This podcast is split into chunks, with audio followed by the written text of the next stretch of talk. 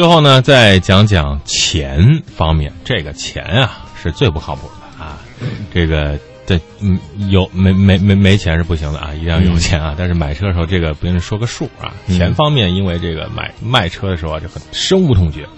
去看一个车，比如说特别热热门的，在呃在我们这个中国热门的车，比如说奥迪 A 六啊，奥迪 A Q 五啊，本田雅阁啊，多少多少万起，十九万九千元起啊，跑到那个四 S 店一问啊，再一看，哎呦，给你加个五万八万的。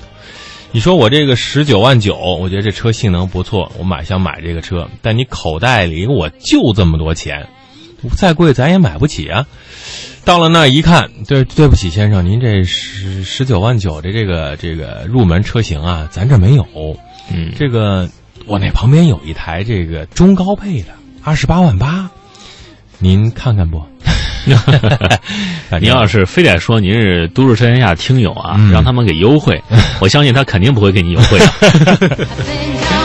所以这个基本上啊，我们宣传的多少元起啊？这个比如十九万八千八起啊，三十七万八千八啊，封顶。基本上呢，十九万八千八就是个低配了，你也很难买到。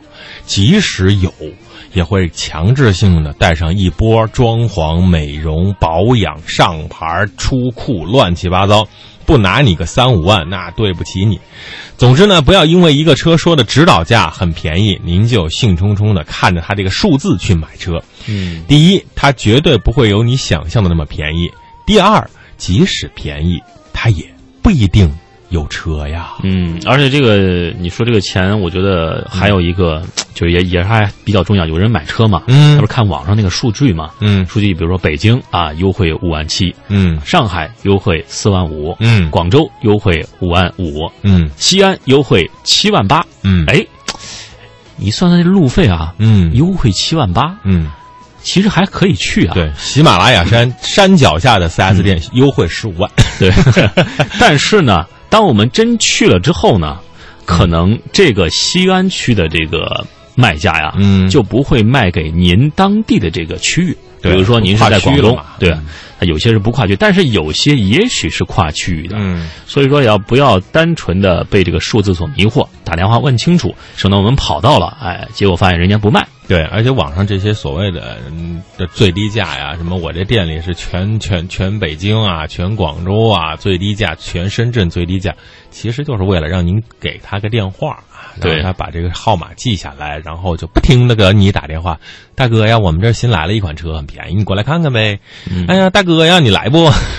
真皮沙发，对啊，所以呢，我们这还有咖啡呢，还有泡面都可以啊。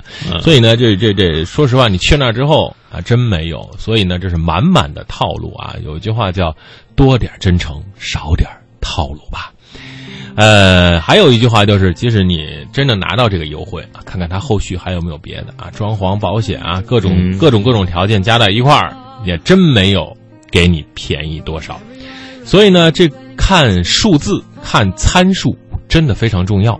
但是能不能更为全面、更为高效的了解这款车呢？大伟想说的是，还真不一定啊，真不一定。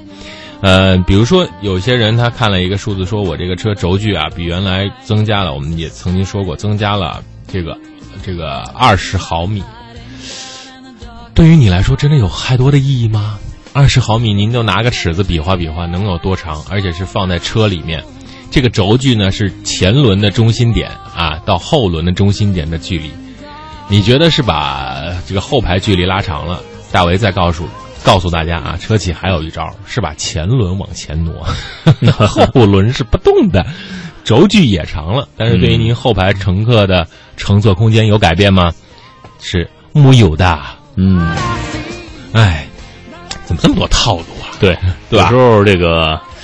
这个这些所谓的这个数值啊，嗯厂家公布的数值，其实是让我们吸引我们去眼球的一个小标志。嗯它不一定是真真正正的这个落实到实处的东西，嗯所以在我们买车的时候一定要擦亮眼睛，嗯，不要被表面现象所迷惑。对啊，